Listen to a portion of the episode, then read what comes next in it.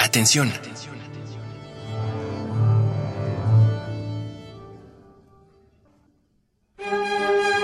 Furia, miedo, ímpetu, valor, incertidumbre, calma, duda, amor, alegría.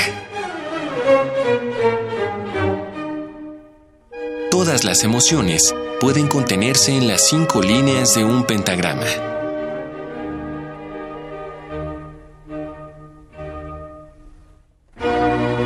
Radio UNAM presenta Conciertos de la Orquesta Filarmónica de la UNAM, tercera temporada 2019, desde la Sala Nezahualcóyotl del Centro Cultural Universitario.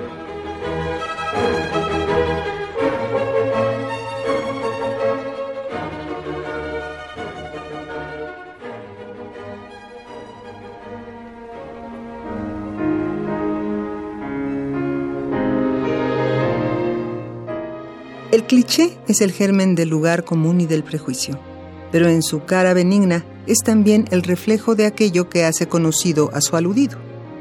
Los conflictos internacionales de Europa entre los siglos XV y XVII dieron lugar a concepciones equivocadas de cada nación y a su vez supieron reconocer lo que cada una debía aportar. De ese modo, si quería hablarse de navegación, se miraba a Portugal, de riqueza textil a Holanda y de artillería a Inglaterra o Francia. Nociones banales que se han evaporado con el paso de los años. Por ello es importante la historia del arte, porque con ella se puede identificar el valor de cada nación en relación a lo que la creatividad ha generado en sus pobladores. Así miraremos a Medio Oriente en busca de las historias más exóticas y a Inglaterra por el teatro, a Latinoamérica por sus letras contestatarias y a China por sus disciplinas interpretativas. Y aunque durante el Renacimiento la capital austriaca, Viena, era conocida como la ciudad de la música, desde el siglo XIX y hasta la actualidad se tiene a Rusia como uno de los muros de carga de la música orquestal. Y mucho de ello debe agradecerse al impulso que su gobierno le daba al arte, pues consideraban que la grandeza de una nación y el orgullo de sus habitantes podía expresarse mejor a través de piezas musicales que transmitieran el amor y el orgullo por su tierra. Como un ejemplo de esto, la Orquesta Filarmónica de la UNAM ha preparado para este tercer programa de su tercera temporada 2019 tres piezas de compositores rusos que testifican el valor que este país le ha legado al mundo en términos musicales. Y no perderemos la oportunidad para recomendar sus otras expresiones artísticas, pues una de las razones del valor de su música se encuentra en la danza y en el teatro. Y esta podría ser la ocasión adecuada para tomar alguna de las inevitables novelas rusas que siempre ocupan un lugar en cualquier biblioteca, y así acompañar su lectura con el programa a continuación. En 1820, Alexander Pushkin publicó un cuento de hadas épico, escrito a manera de poema, en el que relata la historia de cómo la princesa Ludmila, hija del príncipe Vladimir de Kiev, es secuestrada por un mago maligno y debe ser rescatada por el valiente caballero Ruslan. El cuento tiene tanta fuerza en la cultura rusa que en 1972 la Unión Soviética produjo una adaptación cinematográfica del mismo, pero no tiene tanta fuerza ni reconocimiento como la ópera que Mikhail Glinka hizo con él de 1837 y 1842. Aunque su apellido no es repetido por los escuchas con la misma frecuencia que el de otros compositores, el de Glinka se lleva el honor de haber sido el primer nombre ruso de la música que fue escuchado más allá de su país. Al representar a su nación frente a las demás y por inspirar la pluma y la batuta de muchos sucesores, se le considera el padre del nacionalismo ruso. A continuación, escucharemos la obertura de esa ópera, en la cual pueden reconocerse claramente tres temas: el enérgico y marcial de Ruslan, el del idilio y la alegría que representa Ludmila, y el oscuro y perverso del enano Chernomor.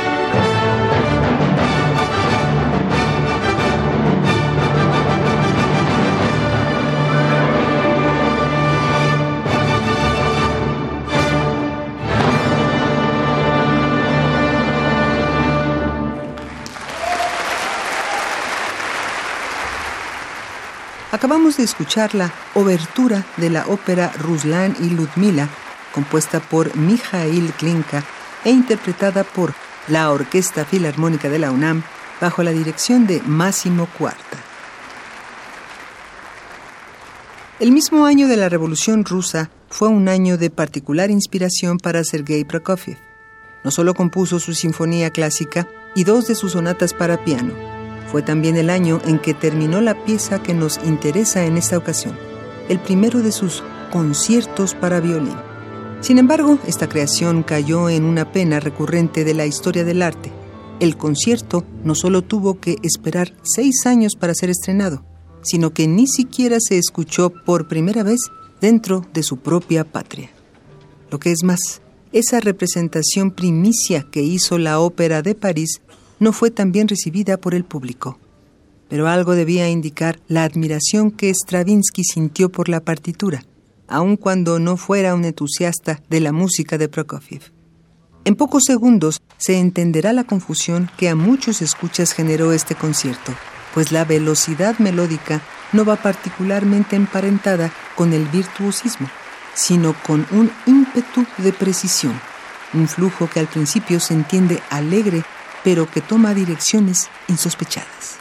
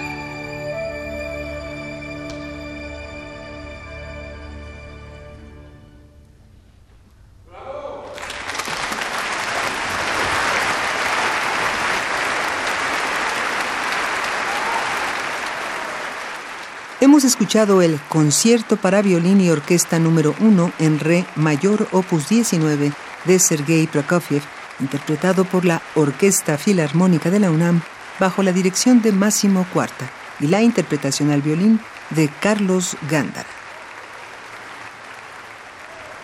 Vladimir Stasov fue un escritor y crítico musical al cual nuestros oídos deben mucho. No solo fue el asesor del Círculo de Balakirev, también llamado El Gran Puñado o más popularmente Los Cinco, fue el organizador de una exposición póstuma en honor al artista y arquitecto Víctor Hartmann, el cual también era gran amigo del compositor Modest Mussorgsky. Al sumar la impresión del fallecimiento de su amigo con las imágenes particulares de 10 pinturas y dibujos que se encontraban en esa exposición, Mussorgsky compuso una obra para piano que tituló precisamente Cuadros de una exposición. Aunque la obra nació en 1874, tuvo que esperar hasta 1922 para que alguien la admirara lo suficiente como para saber que el piano era un marco demasiado estrecho para esta obra pictórica de la música. Por ello, Maurice Ravel se encargó de la orquestación por la cual solemos conocerla.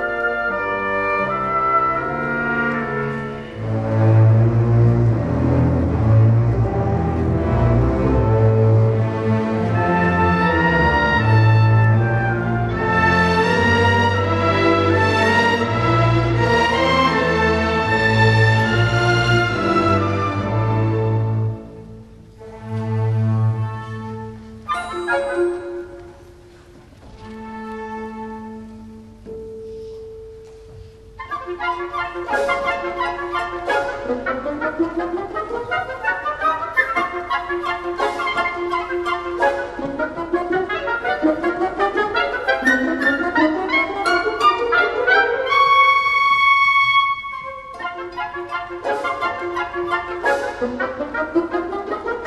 you.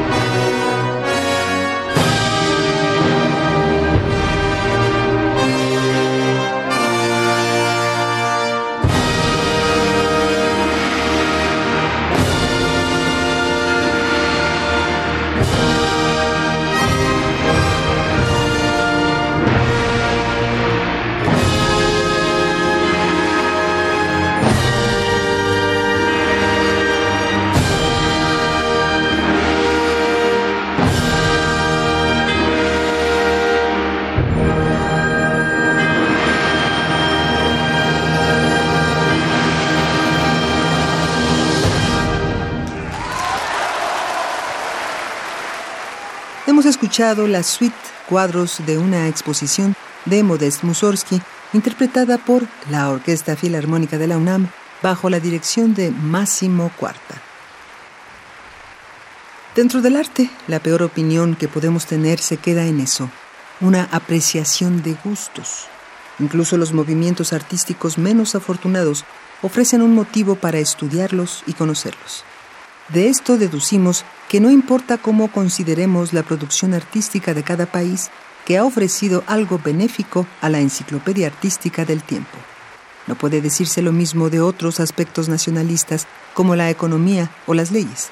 El arte de cada nación es producto de la inspiración combinada de todos los artistas que han nacido bajo su cobijo.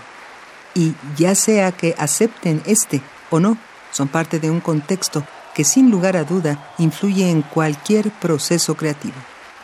Así, no importa la diferencia de las costumbres, el idioma y el color de piel. Todas las puertas se abren y las murallas se derriban cuando el arte las permea. Agradecemos tu compañía y escucha y esperamos que vuelvas a acompañarnos la próxima semana para disfrutar de otro concierto de la Orquesta Filarmónica de la UNAM. Estuvimos con ustedes Ricardo Senior en los controles técnicos, Mario Conde en el texto y Marco Lubián en la producción. La voz de Tesauribe les agradece a nombre de todos. Excelente semana.